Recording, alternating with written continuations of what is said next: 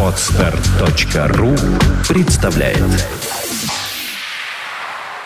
Павел попробовал задвижку, подошел к столу и взялся за ручку ящика. Но тут ему представились все эти глубоко запрятанные инструменты, склянки с мутной жидкостью и желтыми противными ярлыками, и то, как он покупал их в аптеке, сгорая от стыда, а провизор отвертывался от него, точно и ему было стыдно. И как он был у доктора, человека с благородным и необыкновенно чистым лицом, так что странно даже было, что такой чистый человек принужден постоянно иметь дело с нечистыми и отвратительными болезнями. И протянутая рука Павла упала, и он подумал, «Пусть. Я не стану лечиться. Лучше я умру». Он лег, и перед глазами его стояли склянки с желтыми ярлыками. И от них понятно стало, что все дурное, что он думал о Кате Реймер, скверная и гадкая ложь такая отвратительная и грязная, как и болезнь его. И стыдно и страшно ему было, что он мог так думать о той, которую он любил и перед которой недостоин стоять на коленях. Мог думать и радоваться своим грязным мыслям, и находить их правдивыми, и в их грязи черпать страшную и ужасную гордость. И ему страшно стало самого себя. Неужели это я и эти руки мои? Думал он и разглядывал свою руку, еще сохранившую летний загар и у кисти, испачканную чернилами. И все стало непонятно и ужасно, как во сне. Он как будто первый раз увидел и комнату свою, и лепной потолок, и свои сапоги, упершиеся в прутья постели. Они были фронтовские, с узкими и длинными носками. И Павел пошевелил большим пальцем, чтобы убедиться, что в них заключена его нога, а не чужая. И тут убедился, что это он, Павел Рыбаков, и понял, что он погибший человек, для которого нет надежды. Это он думал так грязно о Кате Реймер. Это у него постыдная болезнь. Это он умрет скоро-скоро, и над ним будут плакать. «Прости меня, Катя», — прошептал он бледными пересохшими губами. И он почувствовал грязь, которая обволакивает его и проникает насквозь. Он начал чувствовать ее с тех пор, как заболел. Каждую пятницу Павел бывает в бане, два раза в неделю меняет белье, и все на нем новое, дорогое и незаношенное. Но кажется, будто весь он с головой лежит в каких-то зловонных помоях, и когда идет, то от него остается в воздухе зловонный след. Каждое маленькое пятнышко, оказавшееся на куртке, он рассматривает с испугом и странным интересом и очень часто у него начинают чесаться то плечи, то голова, а белье будто прилипает к телу. И иногда это бывает за обедом на людях, и тогда он сознает себя таким ужасающе одиноким, как прокаженный на своем гноище. Так же горизны и мысли его. И кажется, что если бы вскрыть его череп и достать оттуда мозг, он был бы грязный, как тряпка, как те мозги животных, что валяются на бойнях в грязи и навозе. И все женщины, усталая, раскрашенная, с холодными и наглыми глазами. Они преследуют его на улице, и он боится выходить на улицу. Особенно вечером, когда город кишит этими женщинами, как разложившееся мясо червями. Они входят в его голову, как в свою грязную комнату, и он не может отогнать их. Когда он спит и бессилен управлять своими чувствами и желаниями, они огненными призраками вырастают из глубины его существа. Когда он бодрствует, какая-то страшная сила берет его в свои железные руки и ослепленного, изменившегося, не похожего на самого себя, бросает в грязное объятие грязных женщин. «Это от того, что я развратник», — с спокойным отчаянием подумал Павел. «Да недолго им быть». Скоро застрелюсь. Повидаю сегодня Катю Реймер и застрелюсь. Или нет? Я только из своей комнаты послушаю ее голос, а когда меня будут звать, не выйду. Тяжело волоча ноги, как больной, Павел подошел к окну. Что-то темное, жуткое и безнадежное, как осеннее небо, глядело оттуда, и казалось, что не будет ему конца, и всегда было оно — и нет нигде на свете ни радости, ни чистого и светлого покоя. хоть бы света», — говорит Павел с тоскою и как последнюю надежду вспоминает дневник. Он также далеко спрятан и не раскрывался с тех пор, как Павел заболел.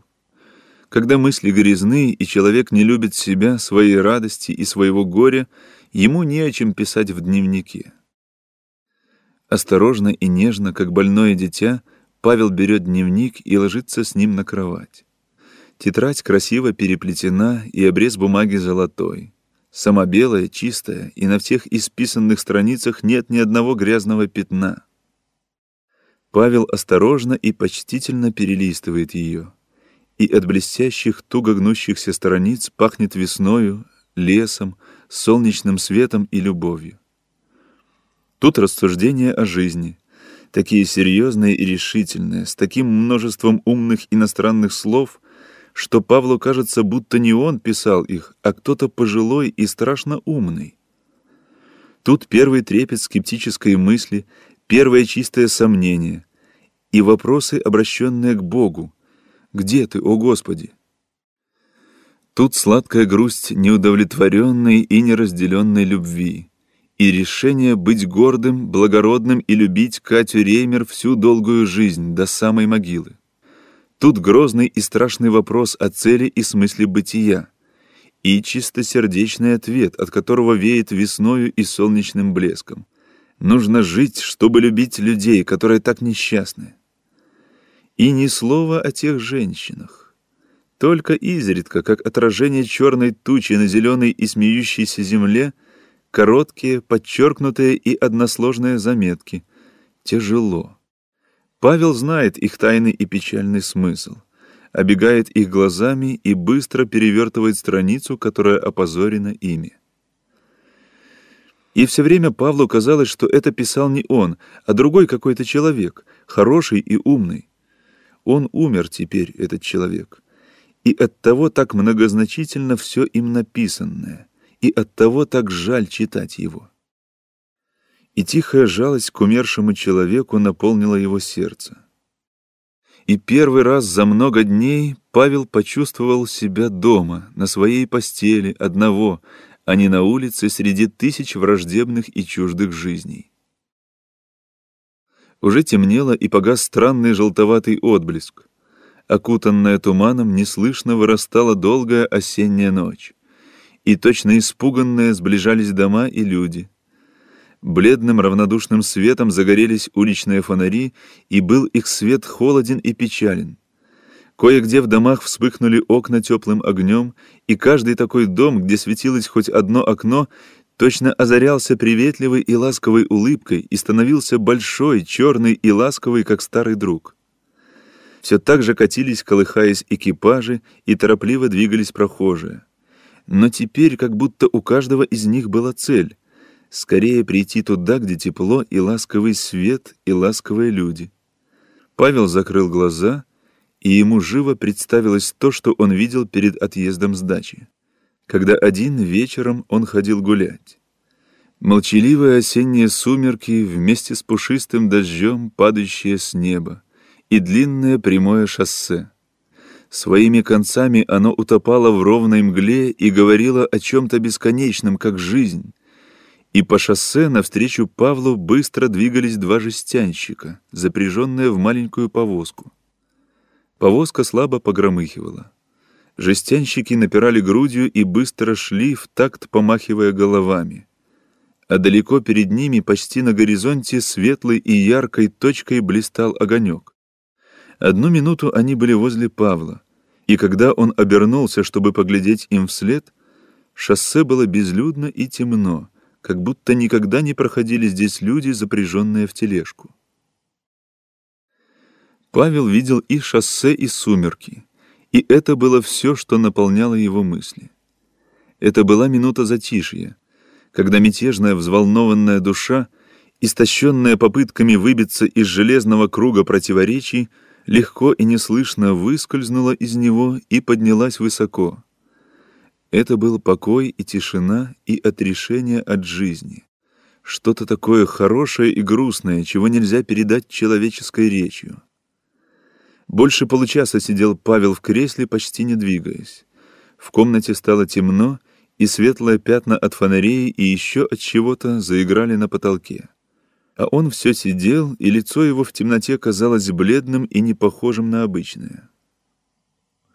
«Павел, отвори!» — послышался голос отца. Павел вскочил, и от быстрого движения та же острая и резкая боль захватила ему дыхание. Перегнувшись, прижав похолодевшие руки к запавшему животу, он стиснул зубы и мысленно ответил. «Сейчас», так как заговорить не мог. «Павлуша, ты спишь?» Павел открыл. Сергей Андреевич вошел, немного смущенно, немного нерешительно, но в то же время властно, как входят отцы, которые осознают свое право, когда угодно войти в комнату сына. Но вместе с тем желают быть джентльменами и строго чтут неприкосновенность чужого жилища. «Что, брат, спал?» — мягко спросил Сергей Андреевич и неловко в темноте похлопал Павла по плечу. «Нет, так, дремал», Неохотно, но также мягко ответил Павел, и еще полный тихим покоем и неясными грезами. Он понял, что отец пришел к нему мириться, и подумал, «К чему все это?» «Зажги, пожалуйста, лампу», — попросил отец. «Только и спасение от тумана, когда огни зажгут. Весь день сегодня нервничаю». «Извиняется», — подумал Павел, снимая стекло и зажигая спичку. Сергей Андреевич сел в кресло у стола, поправил абажур и, заметив тетрадку с надписью «Дневник», деликатно отложил ее в сторону и даже прикрыл бумагой. Павел молча наблюдал за движениями отца и ждал. «Дай-ка спичечку», — попросил Сергей Андреевич, доставая папиросу. Спички у него были в кармане, но ему хотелось доставить сыну удовольствие услужить ему. Он закурил, взглянул на черный переплет Бокля и начал. «Я радикально не согласен с Толстым и другими опростителями, которые бесплодно воюют с цивилизацией и требуют, чтобы мы вновь ходили на четвереньках. Но нельзя не согласиться, что оборотная сторона цивилизации внушает весьма...» Он поднял руку и опустил ее. «Весьма серьезное опасение» Так, если мы посмотрим на то, что делается теперь хотя бы в той же прекрасной Франции... Сергей Андреевич был умный и хороший человек и думал все то, что думали умные и хорошие люди его страны и его времени, учившиеся в одних и тех же школах и читавшие одни и те же хорошие книги, газеты и журналы. Он был инспектором страхового общества «Феникс» и часто уезжал из столицы по его делам – а когда бывал дома, то ему едва хватало времени повидаться с многочисленными знакомыми, побывать в театре на выставках и ознакомиться с книжными новостями. При всем том он улучшал время побыть с детьми, особенно с Павлом, развитию которого, как развитию мальчика, придавал особенное значение. Кроме того, с Лилией он не знал, о чем говорить, и за это больше ласкал ее. Павла он не ласкал, как мальчика но зато говорил с ним как с взрослым, как с хорошим знакомым, с той только разницей, что никогда не посвящал разговора житейским пустякам, а старался направить его на серьезные темы. Поэтому он считал себя хорошим отцом. И когда начинал разговаривать с Павлом, то чувствовал себя как профессор на кафедре. И ему, и Павлу это очень нравилось. Даже об успехах Павла в училище он не решался расспрашивать подробно — так как боялся, что это нарушит гармонию их отношений и придаст им низменный характер крика, брани и упреков. Своих редких вспышек он долго стыдился и оправдывал их темпераментом. Он знал все мысли Павла, его взгляды, его слагающиеся убеждения, и думал, что знает всего Павла.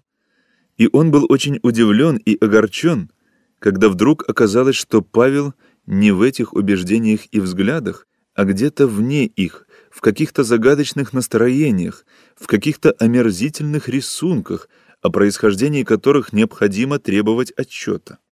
Рано или поздно, но необходимо.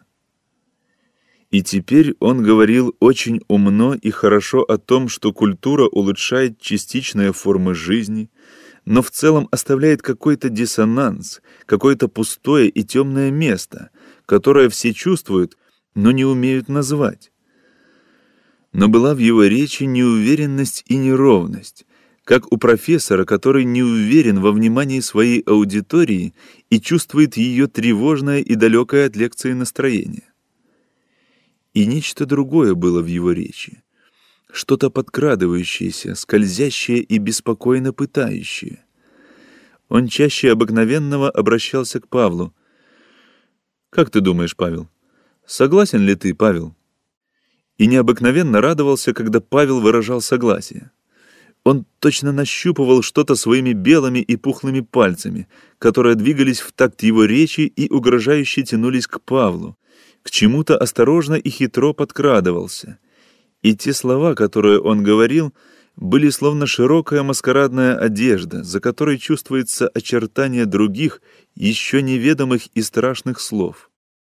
Павел понимал это и со смутным страхом глядел на спокойно блестевшее пенсне — на обручальное кольцо на толстом пальце, на покачивающуюся ногу в блестящем сапоге. Страх нарастал, и Павел уже чувствовал, уже знал, о чем заговорит сейчас отец. И сердце билось у него тихо, но звонко, как будто грудь была пустая. Широкая одежда колыхалась и спадала, и жестокие слова судорожно рвались из-под нее — вот отец кончил говорить об алкоголиках и закурил папироску слегка дрожащую рукою. «Сейчас», — подумал Павел и весь сжался, как сжимается в своей клетке черный ворон с подбитым крылом, к которому протянулась сквозь дверцу чья-то огромная растопыренная рука. Сергей Андреевич тяжело передохнул и начал. Но есть, Павел, нечто более страшное, чем алкоголизм. Сейчас подумал Павел. Более ужасное, нежели смертоубийственные войны, более опустошительное, нежели чума и холера. Сейчас, сейчас, думал Павел, сжимаясь и чувствуя все свое тело, как оно чувствуется в ледяной воде. Это разврат. Тебе, Павел, приходилось читать специальные книги по этому интересному вопросу? Застрелюсь, быстро подумал Павел, а вслух спокойно и с приличным интересом сказал. «Специальных нет. А вообще-то да, кое-что встречалось. Меня папа очень интересует этот вопрос». «Да?» Пенсне Сергея Андреевича блеснула. «Да, это страшный вопрос, и я убежден, Павел, что участь всего культурного человечества зависит от того или иного решения его. Действительно, вырождение целых поколений, даже целых стран, психические расстройства со всеми ужасами безумия и маразма. Так вот, и, наконец, бесчисленные болезни, разрушающие тело и даже душу. Ты, Павел, даже представить себе не можешь, что это за скверная штука такая болезнь. Один мой товарищ по университету, он пошел потом в военно-юридическую академию, некто Скворцов Александр Петрович, Заболел, будучи на втором курсе.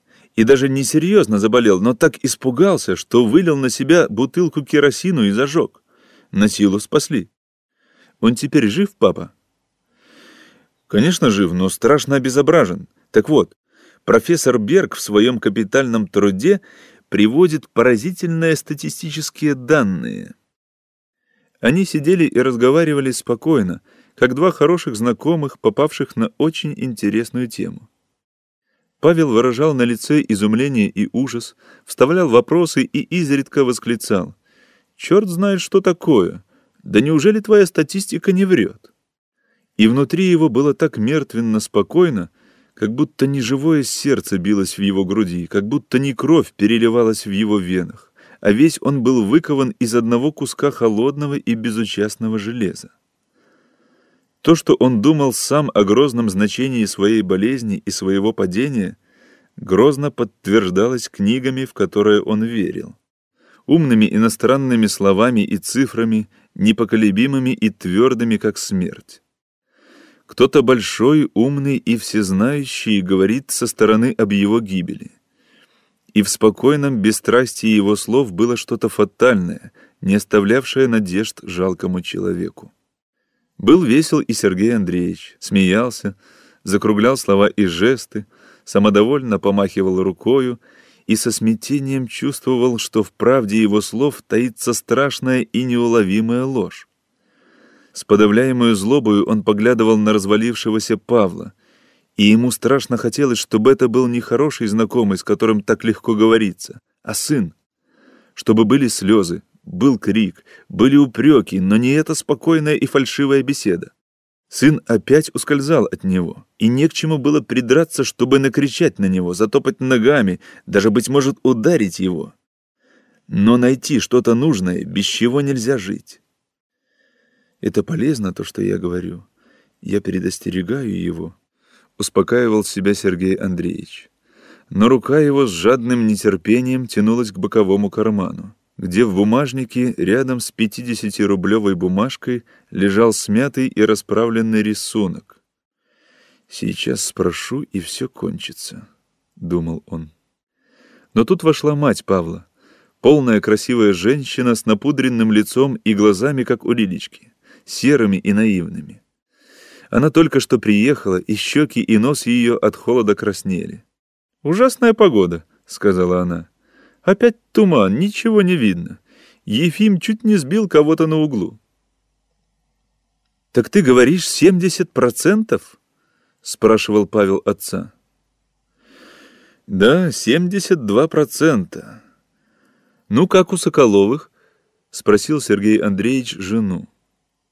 «Ничего, как всегда, скучают. Анечка слегка больна. Завтра вечером хотят к нам.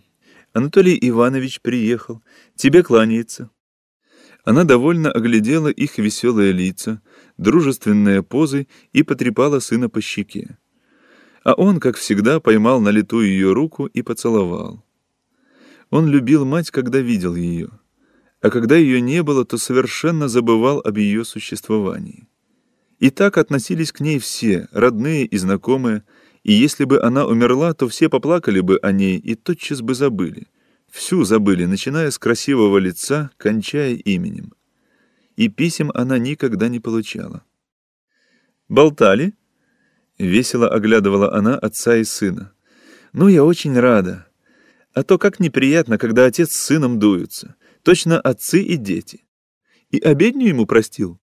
Это от тумана», — улыбнулись Сергей Андреевич и Павел. Да, ужасная погода. Точно все облака свалились на землю. Я говорю Ефиму, пожалуйста, тише. Он говорит, хорошо, барышня, и гонит. Где же Лилечка? Лилечка, зовите ее обедать. Господа отцы и дети, в столовую. Сергей Андреевич попросил, одну минуту, мы сейчас. Да ведь уже семь... Да-да, подавайте, мы сейчас. Юлия Петровна вышла, и Сергей Андреевич сделал шаг к сыну. Также невольно Павел шагнул вперед и угрюмо спросил. «Что?» Теперь они стояли друг против друга открыто и прямо. И все, что говорилось раньше, куда-то ушло, чтобы больше не вернуться. Профессор Берг, статистика, 72%. Павел. Павлуша. Мне Лилечка сказала, что ты чем-то расстроен. И вообще я замечаю, что ты в последнее время изменился. Нет ли у тебя неприятностей в училище? Нет, ничего со мною. Сергею Андреевичу хотелось сказать «сын мой», но показалось неловко и искусственно, и он сказал «мой друг». Павел молчал и, заложив руки в карманы, глядел в сторону. Сергей Андреевич покраснел, дрожащей рукою поправил пенсне и вынул бумажник. Брезгливо двумя пальцами он вытащил смятый и расправленный рисунок и молча протянул его к Павлу. «Что это?» — спросил Павел. «Посмотри». Через плечо, не вынимая рук из карманов, Павел взглянул. Бумажка плясала в пухлой и белой руке Сергея Андреевича, но Павел узнал ее и весь мгновенно загорелся страшным ощущением стыда. В ушах его что-то загрохотало, как тысячи камней, падающих с горы. Глаза его точно опалил огонь, и он не мог ни отвести взгляда от лица Сергея Андреевича, ни закрыть глаза. «Это ты?» — откуда-то издалека спросил отец. И с внезапной злобой Павел гордо и открыто ответил. «Я». Сергей Андреевич выпустил из пальцев рисунок, и, колыхаясь углами, он тихо опустился на пол. Потом отец повернулся и быстро вышел, и в столовой послышался его громкий и удаляющийся голос. «Обедайте без меня. Мне необходимо съездить по делу». А Павел подошел к умывальнику и начал лить воду на руки и лицо, не чувствуя ни холода, ни воды. «Замучили», — шептал он, задыхаясь, пока высокая струя била в глаза и рот. После обеда часов восемь к Лилечке пришли гимназистки. И Павел слышал из своей комнаты, как они пили в столовой чай.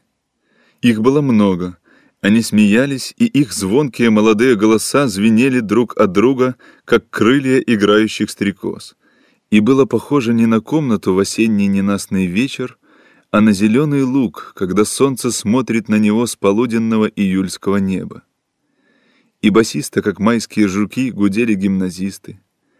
Павел чутко прислушивался к голосам, но среди них не было полнозвучного и искреннего голоса Кати Реймер и он все ждал и вздрагивал, когда заговаривал кто-нибудь новый, только что пришедший.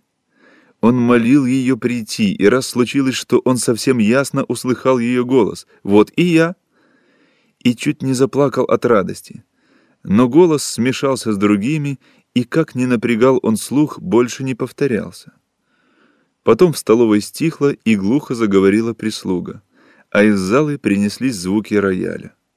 Плавные и легкие, как танец, но странно скорбные и печальные, они кружились над головою Павла, как тихие голоса из какого-то чужого, прекрасного и навеки покинутого мира. Вбежала Лилечка розовая от танцев. Чистый лоб ее был влажен, и глаза сияли. И складки коричневого форменного платья будто сохраняли еще следы ритмических колыханий. «Павля, я не сержусь на тебя», — сказала она и быстро горячими губами поцеловала его, обдав волною такого же горячего и чистого дыхания. «Пойдем танцевать, скорее!» «Не хочется». Жаль только, что не все пришли. Кати нет, Лидочки нет, и Поспелов изволил уйти в театр. Пойдем, Павля, скорее. Я никогда не буду танцевать. Глупости. Пойдем скорее. Приходи. Я буду ждать. У дверей ей стало жаль брата. Она вернулась, еще раз поцеловала его и, успокоенная, выбежала. «Скорей, Павля, скорей!» Павел закрыл дверь и крупными шагами заходил по комнате. «Не пришла», — говорил он громко. «Не пришла», — повторял он, кружась по комнате. «Не пришла». В дверь постучали, и послышался самоуверенный и наглый голос Петрова. «Павел, отвори!» Павел притаился и задержал дыхание. «Павел, будет глупить! Отвори! Меня Елизавета Сергеевна послала!» Павел молчал. Петров стукнул еще раз и спокойно сказал. «Ну и свинья же ты, братец! И молодо зелено! Катеньки нет, он и раскис. Дурак!» И Петров смеет говорить своими нечистыми устами «Катенька»? Выждав минуту, когда в зале снова заиграли, Павел осторожно выглянул в пустую столовую. Прошел ее и возле ванной, где висело кучью ненужное платье, отыскал свою старенькую летнюю шинель. Потом быстро прошел кухню и по черной лестнице спустился во двор, а оттуда на улицу. Сразу стало так сыро, холодно и неуютно, как будто Павел спустился на дно обширного погреба где воздух неподвижен и тяжел, и по скользким высоким стенам ползают мокрицы. И неожиданным казалось, что в этом свинцовом, пахнущем гнилью тумане продолжает течь какая-то своя неугомонная и бойкая жизнь. Она в грохоте невидимых экипажей и в огромных расплывающихся светлых шарах, в центре которых тускло и ровно горят фонари. Она в торопливых бесформенных контурах, похожих на смытые чернильные пятна на серой бумаге, которые вырастают из тумана и опять уходят в него. И часто чувствуются только по тому странному ощущению, которое безошибочно свидетельствует о близком присутствии человека. Кто-то невидимый быстро толкнул Павла и не извинился. Задев его локтем, прошла какая-то женщина и близко заглянула ему в лицо. Павел вздрогнул и злобно отшатнулся. В пустынном переулке против дома Кати Ремер он остановился. Он часто ходил сюда и теперь пришел, чтобы показать, как он несчастен и одинок, и как подло поступила Катя Реймер, которая не пришла в минуту смертельной тоски и смертельного ужаса. Сквозь туман слабо просвечивали окна, и в их мутном взгляде была дикая и злая насмешка, будто сидящий за пиршественным столом, оплывшими от сытости глазами, смотрел на голодного и лениво улыбался и, захлебываясь гнилым туманом, дрожа от холода в своем стареньком пальтишке, Павел с голодной ненавистью упивался этим взглядом. Он ясно видел Катю Ремер, как она чистая и невинная сидит среди чистых людей и улыбается, и читает хорошую книгу, ничего не знает об улице, в грязи и холоде которой стоит погибающий человек. Она чистая и подлая в своей чистоте. Она, быть может, мечтает сейчас о каком-нибудь благородном герое. И если бы вошел к ней Павел и сказал «Я грязен, я болен, я развратен, и оттого я несчастен, я умираю, поддержи меня», она брезгливо отвернулась бы и сказала «Ступай, мне жаль тебя, но ты противен мне, ступай». И она заплакала бы, чистая и добрая она заплакала бы, прогоняя и милостынею своих чистых слез и гордого сожаления она убила бы того, кто просил ее о человеческой любви, которая не оглядывается и не боится грязи. «Я ненавижу тебя», — шептало странное бесформенное пятно человека, охваченного туманом и вырванного им из живого мира. «Я ненавижу тебя». Кто-то прошел мимо Павла, не заметив его. Павел испуганно прижался к мокрой стене и сдвинулся только после того, как шаги умолкли. «Ненавижу!» Как в вате задыхается в тумане голос. Бесформенное пятно человека медленно удаляется, сверкнула около фонаря металлическая пуговица, и все растаяло. Как будто никогда и не было его, а был только мутный и холодный туман. Нева безнадежно стыла под тяжелым туманом и была молчалива, как мертвая. Ни свистка парохода, ни всплеска воды не доносилось с ее широкой и темной поверхности. Павел сел на одной из полукруглых скамеек и прижался спиною к влажному и спокойно холодному граниту. Его прохватила дрожь, и застывшие пальцы почти не сгибались, и руки онемели в кисти и в локте. Но ему было противно идти домой. В музыке и в чуждом веселье было что-то напоминавшее Катю Ремер, нелепое и обидное, как улыбка случайного прохожего на чужих похоронах. В нескольких шагах от Павла в тумане смутно проплывали тени людей. У одного около головы было маленькое огненное пятнышко, очевидно, папироса. На другом, едва видимом, были, вероятно, твердые кожаные калоши, и при каждом его шаге стучали «чек-чек» и долго было слышно, как он идет. Одна тень в нерешительности остановилась. У нее была огромная не по росту голова, уродливых и фантастических очертаний, и когда она двинулась к Павлу, ему стало жутко. Вблизи это оказалось большой шляпой с белыми загнутыми перьями, какие бывают на погребальных колесницах, а сама тень — обыкновенной женщиной. Как и Павел, она дрожала от холода и тщетно прятала большие руки в карманчике драповой короткой кофты. Пока она стояла, она была невысокого роста, а когда села возле Павла, то стала почти на голову выше его. «Молодой красавец, одолжите папироску», — попросила она. «Извините, молодая красавица, я не курю», — развязно и возбужденно ответил Павел. Женщина крикливо хихикнула, ляскнула от холода зубами и дыхнула на Павла запахом вина. «Пойдемте ко мне», — сказала женщина, и голос у нее был крикливый, как и смех. «Пойдемте, водочкой меня угостите». Что-то широкое, клубящееся, быстрое, как падение с горы, открылось теперь перед Павлом. Какие-то желтые огни среди колеблющегося мрака, какое-то обещание странного веселья, безумия и слез. А снаружи его пронизывал сырой туман и локти коченели. И с вежливостью, в которой были вызов, насмешка и слезы смертельного отчаяния, он сказал, «О, божественное! Вы так хотите моих страстных ласк?» Женщине показалось обидно. Она сердито отвернулась, ляскнула зубами и замолчала, гневно поджав тонкие губы.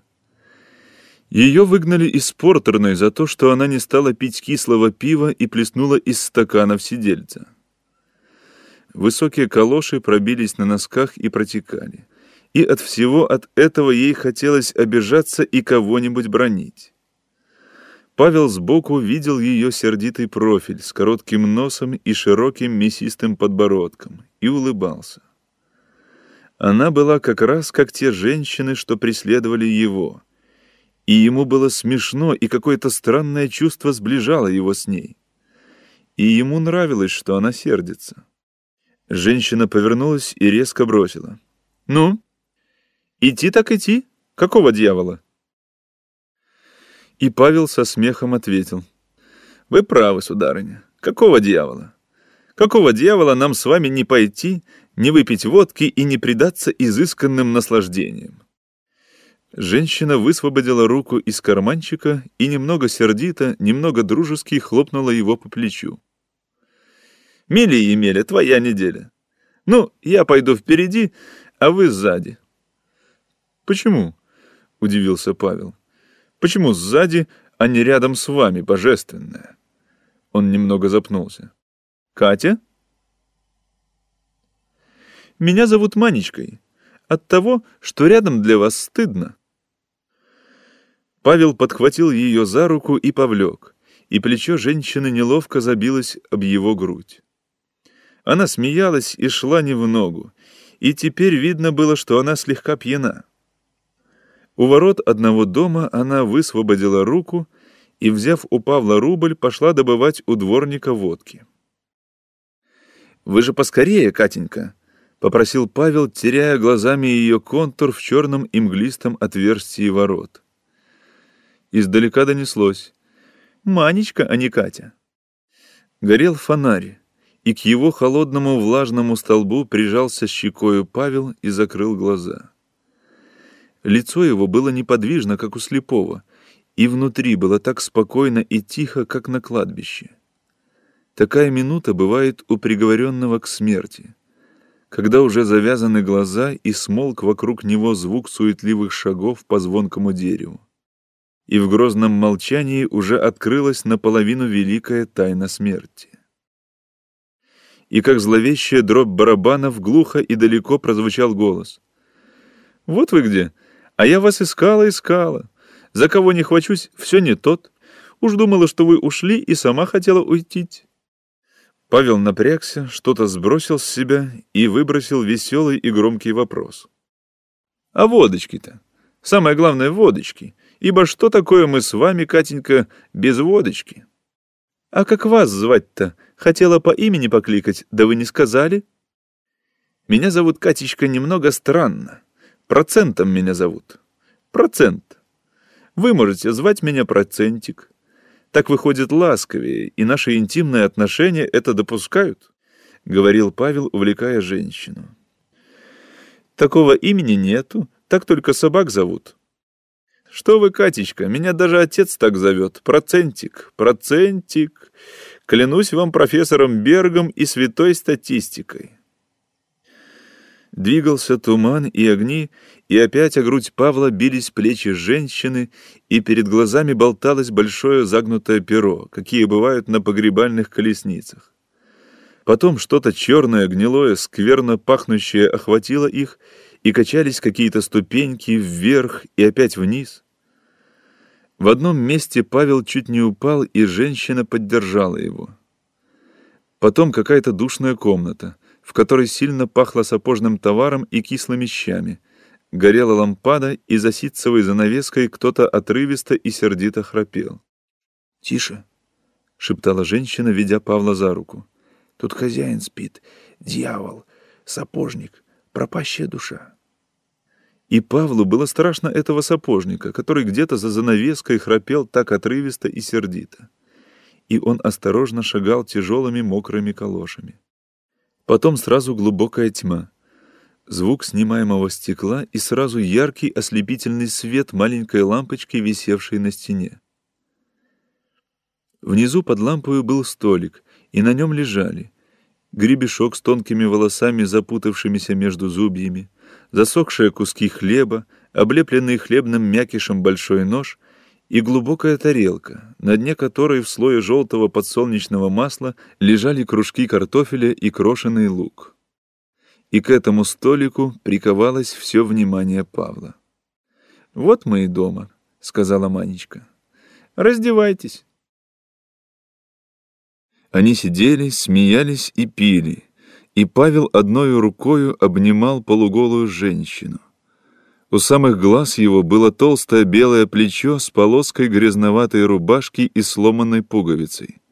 И он жадно целовал его, присасываясь влажными и горячими губами.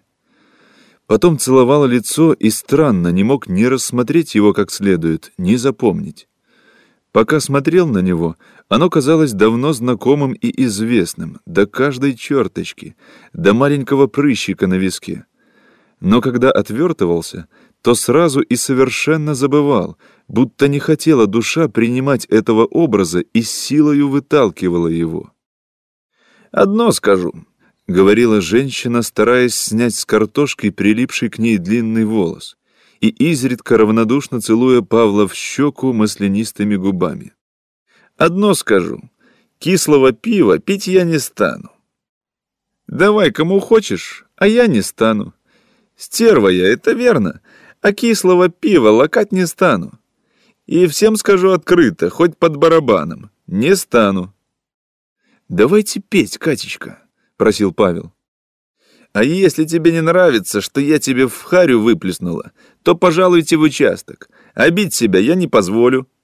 Характер у меня гордый, и таких-то, как ты, может, тысячу видала, да и то не испугалась. Обращалась женщина к обидевшему ее сиделицу. «Бросьте, Катечка, забудьте», — упрашивал Павел. «Я верю, вы горды, как испанская королева, и прекрасно. Давайте петь. Хорошие песни, хорошие песни». И не Катечка я, а Манечка. А петь нельзя. Хозяин у меня дьявол, сапожник, пропащая душа, не велит. Все равно, Катечка ли, Манечка ли, ей-богу, все равно. Это говорю тебе я, Павел Рыбаков, пьяница и развратник. Ведь ты меня любишь, моя гордая королева? Люблю, только я не позволю называть меня Катечкой, упрямо твердила женщина. «Ну вот», — качнул головою Павел, — «будем петь, будем петь хорошие песни, какие поют они. Эх, хорошую я знаю песню, но ее так петь нельзя». Закрой глаза, Катенька, ты закрой глаза. Закрой их и вообрази, будто ты в лесу и темная-темная ночь.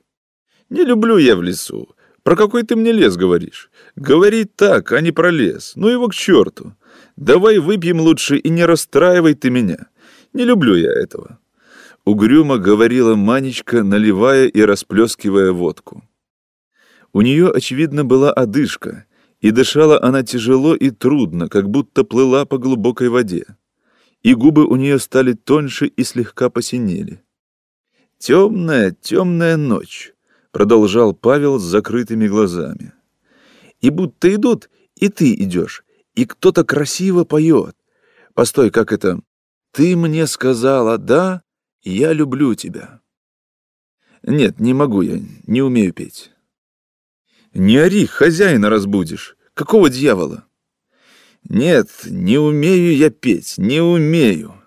С отчаянием сказал Павел и взялся за голову.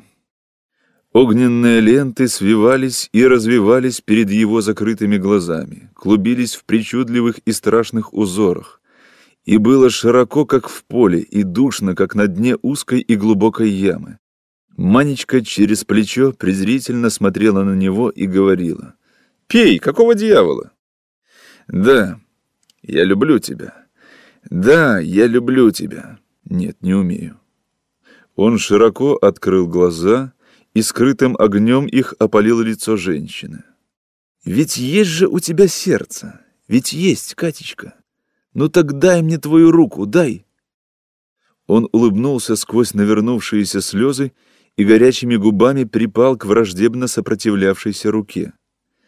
«Перестань дурить!» — гневно сказала женщина и выдернула руку. «Расстроился, слюнтяй! Спать так спать, а не то...» «Катечка, Катечка!» — шептал он умоляюще, и слезы мешали ему видеть сонное и злое лицо, которое с отвращением уставилось на него.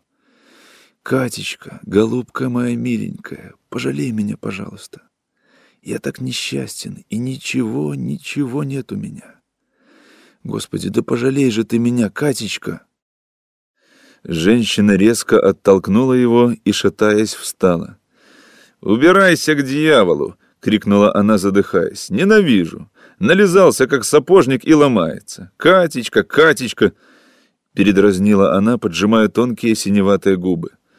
«Знаю я, какую тебе Катечку нужно. Ну и убирайся к ней. Лижется, а сам Катечка, Катечка. Ну, мальчишка, щенок, кукольное рыло. Тебя к женщине подпускать не стоит, а тоже Катечка, Катечка». Павел, опустив голову и покачивая ею, что-то шептал, и стриженный затылок его тихо вздрагивал. «Слышишь, что ли?» — крикнула женщина.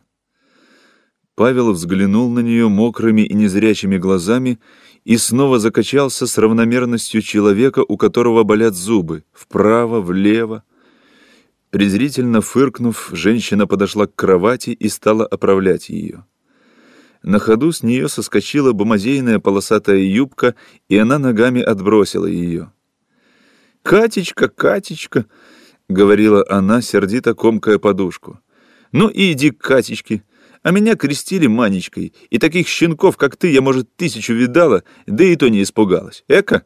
Думает, рубль дал, так я ему всякие фокусы показывать буду.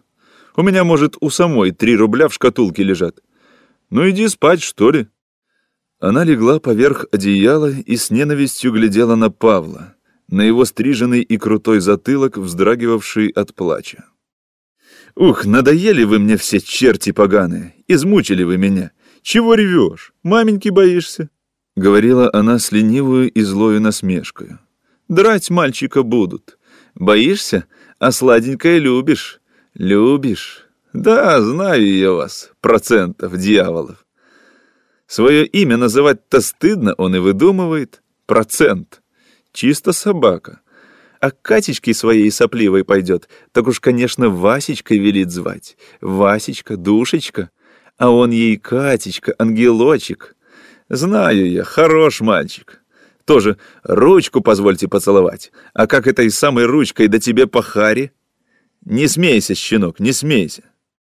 Павел молчал и тихо вздрагивал. «Ну, иди что ли спать? Тебе говорю. А то прогоню, бог свят, прогоню. Мне двух целковых не жалко, а издеваться над собой я не позволю. Слышишь, раздевайся. Думает, два рубля дал, так всю женщину и купил. Эка царь какой выискался. Павел медленно расстегнул куртку и стал снимать. «Не понимаешь ты», — тихо и не глядя проронил он.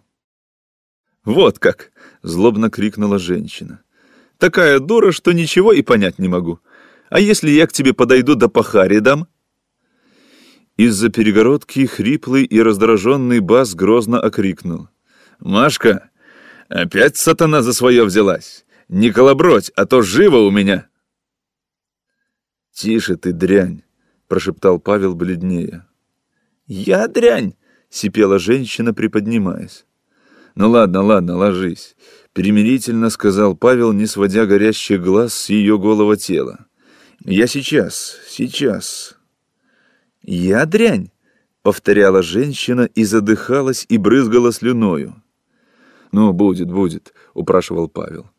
Пальцы его дрожали и не находили пуговиц. Он видел только тело, то страшное и непонятное в своей власти тело женщины, которое он видел в жгучих сновидениях своих. которое было отвратительно до страстного желания топтать его ногами и обаятельно, как вода в луже для жаждущего. «Ну, будет», — повторил он. «Я пошутил».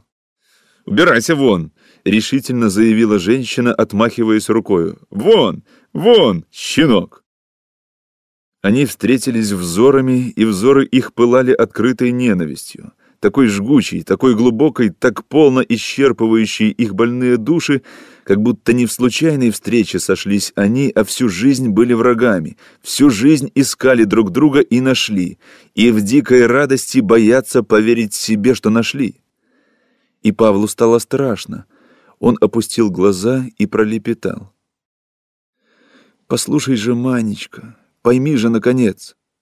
«Ага, Обрадовалась женщина, оскалив широкие белые зубы. «Ага, теперь Манечка стала. Вон! Вон!» Она соскочила с постели и, шатаясь, показывая Павлу свой толстый волосатый затылок, начала поднимать его куртку. «Вон! Вон!» «Слышишь ты, дьявол!» — крикнул бешено Павел. И тут произошло что-то неожиданное и дикое. Пьяная и полуголая женщина, красная от гнева, бросила куртку, размахнулась и ударила Павла по щеке. Павел схватил ее за рубашку, разорвал, и оба они клубком покатились по полу. Они катались, сшибая стулья и волоча за собою сдернутое одеяло, и казались странным и слитным существом, у которого четыре руки и четыре ноги, бешено цеплявшиеся и душившие друг друга. Острые ногти царапали лицо Павла и вдавливались в глаза. Одну секунду он видел над собой разъяренное лицо с дикими глазами, и оно было красно, как кровь. И со всей силой он сжимал чье-то горло. В следующую секунду он оторвался от женщины и вскочил на ноги. «Собака!» — крикнул он, вытирая окровавленное лицо. А в дверь уже ломились, и кто-то вопил. «Отворите! Дьяволы! Анафимы!» Но женщина опять сзади накинулась на Павла, сбила его с ног, и они снова завертелись и закружились по полу, молча, задыхаясь, бессильные кричать от бешеной ярости. Они поднялись, упали и опять поднялись. Павел повалил женщину на стол, и под тяжелым телом ее хрустнула тарелка. А возле руки Павла звякнул длинный нож, облепленный хлебным мякишем. Левой рукою Павел схватил его, едва удержал и боком куда-то сунул. И тонкое лезвие согнулось. Он вторично сунул нож, и руки женщины дрогнули и сразу обмякли, как тряпки. Почти выбросив глаза из орбит, она закричала в лицо Павлу хрипло и пронзительно, все время на одной ноте, как кричат животные, когда их убивают. а «Молчи!» прохрипел Павел и еще раз сунул куда-то нож, и еще. При каждом ударе женщина дергалась, как игрушечный клоун на нитке, и шире открывала рот с широкими и белыми зубами, среди которых вздувались пузырьки кровавой пены. Она уже молчала. Но Павлу все еще слышался ее пронзительный ужасный вой, и он хрипел. «Молчи, и, переложив нож из левой руки, мокрой и скользкой, в правую, ударил сверху раз и еще раз. «Молчи!» Тело грузно свалилось со стола и грузно стукнулось волосатым затылком. Павел наклонился и посмотрел на него. Голый высокий живот еще вздымался, и Павел ткнул в него ножом, как в пузырь, из которого нужно выпустить воздух. Потом Павел выпрямился и с ножом в руке, весь красный как мясник, с разорванную в драке губою, обернулся к двери. Он смутно ожидал крика, шума, бешеных возгласов, гнева и мести, и странное безмолвие поразило его. Ни звука не было, ни вздоха, ни шороха. В часах качался маятник, и не было слышно его движения. Со стрия ножа спадали на пол густые капли крови и они должны были звучать и не звучали. Как будто внезапно оборвались и умерли все звуки в мире и все его живые голоса. И что-то загадочное и страшное происходило с закрытой дверью. Она безмолвно надувалась, как только что проколотый живот. дрожала в безмолвной агонии и опадала. И снова надувалась она, опадала с замирающей дрожью, и с каждым разом темная щель вверху становилась шире и зловещее. Непостижимый ужас был в этом немом и грозном натиске. Ужас и страшная сила, будто весь чуждый, непонятный и злой мир безмолвно и бешено ломился в тонкие двери. Торопливо и сосредоточенно Павел отбросил с груди липкие лохмотья рубашки и ударил себя ножом в бок против сердца. Несколько секунд он стоял еще на ногах и большими блестящими глазами смотрел на судорожно вздувавшуюся дверь. Потом он согнулся, присел на корточки, как для чехарды, и повалился. В ту ночь до самого рассвета задыхался в свинцовом тумане холодный город. Безлюдны и молчаливы были его глубокие улицы, и в саду, опустошенном осенью, тихо умирали на сломанных стеблях одинокие печальные цветы. Скачать другие выпуски подкаста вы можете на podster.ru